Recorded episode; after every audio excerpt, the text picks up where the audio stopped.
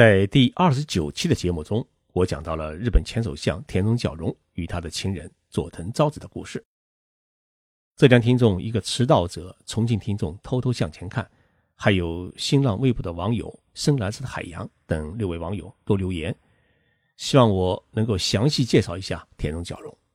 确实，对我们许多现在年轻的听众来说，田中角荣是一个很陌生的日本政治家。今天我们就来做一档听众点题节目，田中角荣的故事。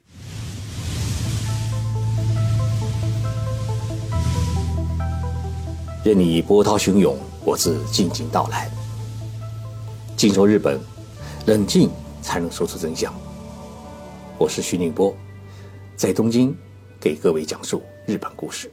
一九六二年，当时年仅四十四岁的田中角荣被任命为日本的大藏大臣，也就是财政部长。这项任命啊，让日本的舆论是极度的哗然。一个中学夜校毕业的农村土包子。居然要掌管日本的国家财政，那不就成了天大的笑话？所有的媒体啊，都想看田中的一个洋相。上任第一天，他要在大藏省的干部大会上面去发表个讲演，大家想看看这位中学生如何对付那帮子东京大学毕业的财务官们。当时田中的女儿是高中生，在美国念书。这个女儿名字叫田中真纪子，她给老爸发了一份家庭电报，上面写了一行字：“爸爸，你千万别把小胡子剃了，得装老成线。”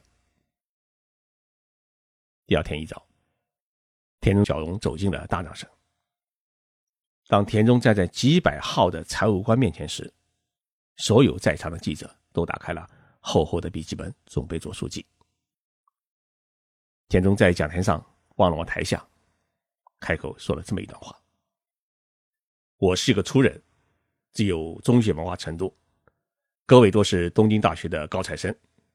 今后你们尽管放手做事，出了问题我来负责。”田中半晌没有声音，记者们抬起头来，才发现田中已经是一鞠躬走向了讲台。所有的人啊都愣在那地方，没有想到田中大臣只说了这么三句话。不知道哪一位先鼓起了掌，于是大厅里面是掌声一片。从那天开始，内阁是更换了三次，但是田中是稳坐钓鱼台，财政大臣是一当就是当了三年多。如果他后来不是去高升当执政的自民党的干事长，也许他这个大藏大臣啊还会是当下去。田中辞去大藏大臣的职务之后啊，他的后任呢是响当当的东京大学的毕业生。按理说，东京大学毕业生做大臣应该是智商更高，但是呢，这位老兄就是坐不稳大藏省。他在被轰下台的时候啊，他找来了官房长，也就是办公厅主任，问他一个问题：田中当年为什么在大藏省里面有这么高的人气？办公厅主任说了一句老实话，他说：田中在当大臣的时候，每到年末。大藏省的所有的机关干部的家庭都会收到一个以田中角荣个人名义赠送的一个礼包。田中如果去欧洲参加西方七国财长会议回来，财务省一定要派出两辆大卡车前往机场去迎接。第二天，局长们都会得到一套意大利西装，科长们呢能得到一条名牌领带，哪怕是电话的接线生都会得到田中大臣赠送的口红。直到离开大藏省，这位大臣也没搞清楚，田中收买人心的钱到底是从哪里来的。在田中当大藏大臣的时候，他的身边呢一直有一对母女，一位很有姿色的女性和一位刚刚出生的女孩。这位女性呢名叫佐藤昭子，其公开身份是田中私人办公室的秘书。而这位女孩呢，名叫佐藤敦子，遇到田中呢叫爸爸。事后人们才发现，这位女孩就是田中的私生女。佐藤昭子与田中角荣的相识是在田中的老家叫新泻县，那是靠近日本海的一个很冷的地方。也就是说，田中和佐藤是乡亲。当时，田中作为一个建筑公司的包工头，正在积极参加呢全国国会议员的竞选。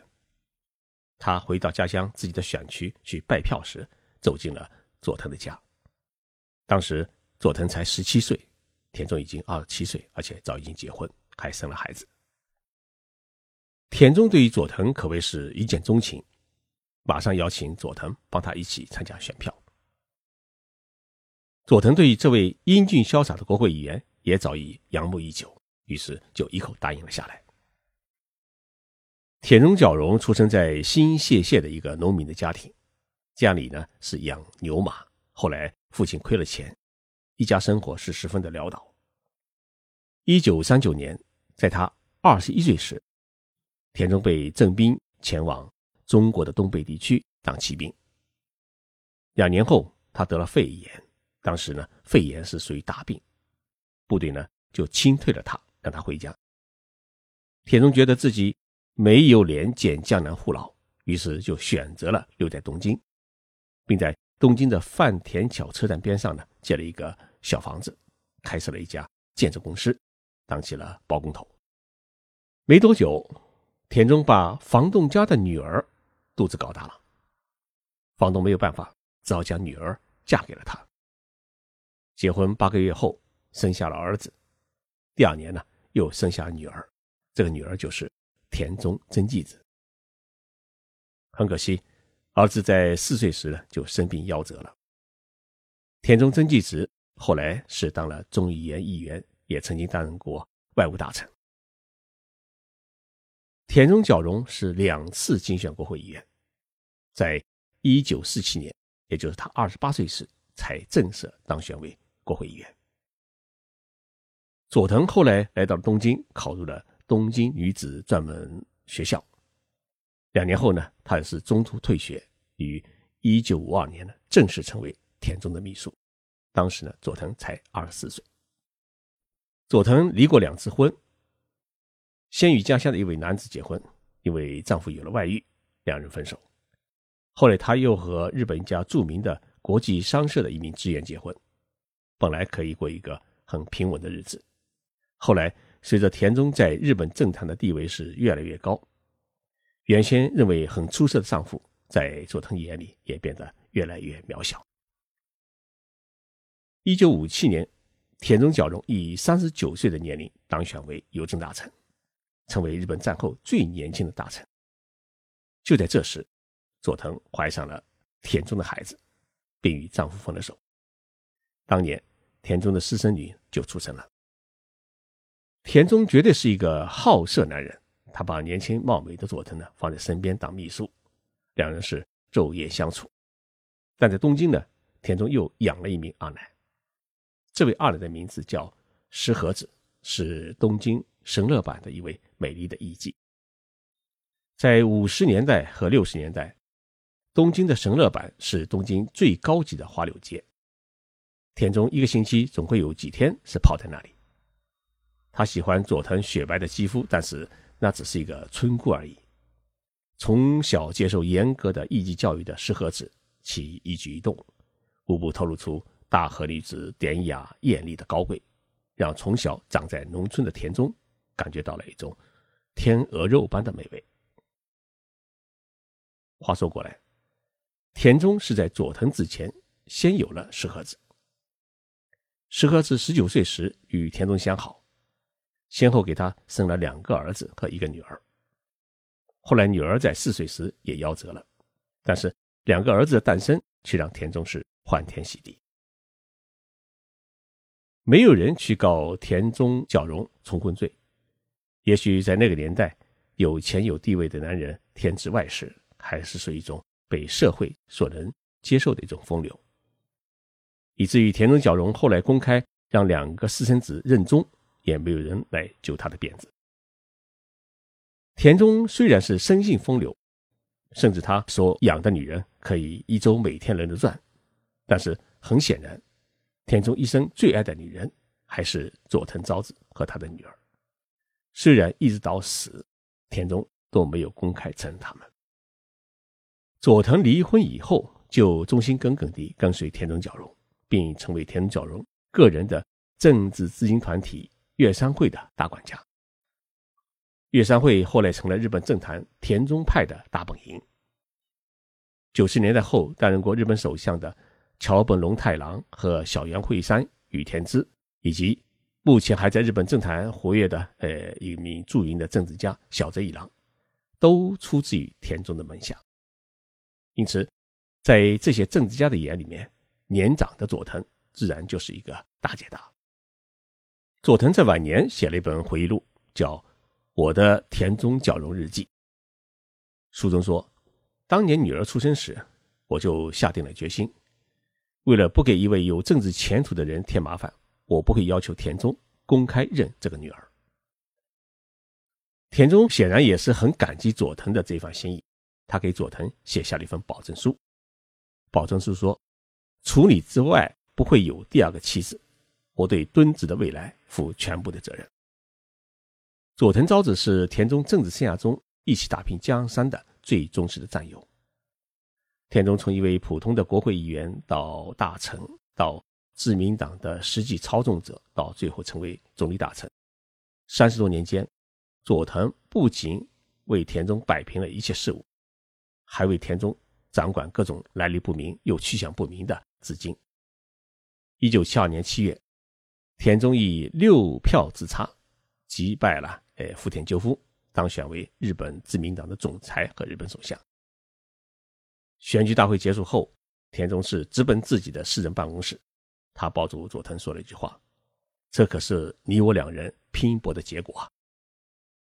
在万分的兴奋中，田中满怀感激之情，当着众人的面给佐藤写了这么一句话：“爱君三月心不移。”从这一行字中，我们可以看出。无论是私人生活还是政治事业中，佐藤已经成为田中角荣最亲密也是最可信赖的战友与伙伴。当选首相两个月之后，田中角荣就踏上了北京的土地，与周恩来总理一起宣布中日实现邦交正常化。作为一名包工头出身的首相，田中的身上有豪气也有匪气，他成在钱上，败也败在钱上。一九七四年，田中因为涉嫌洛克希德受贿一案而下台，不久呢遭到了逮捕，成为日本战后第一位被捕的前首相。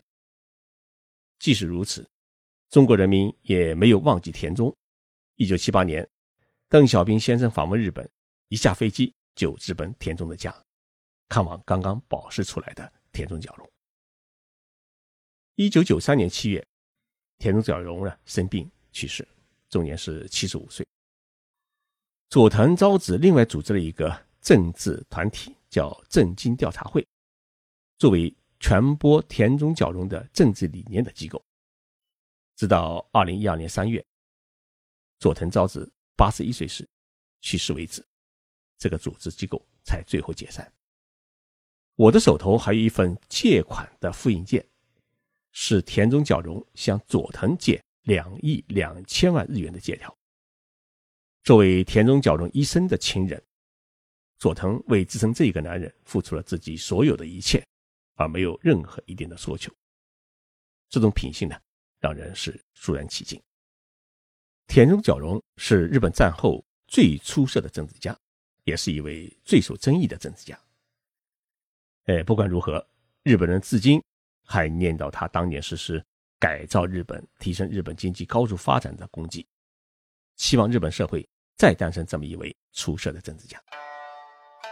谢谢大家收听，我是徐金波，我在东京，我们下期节目再见。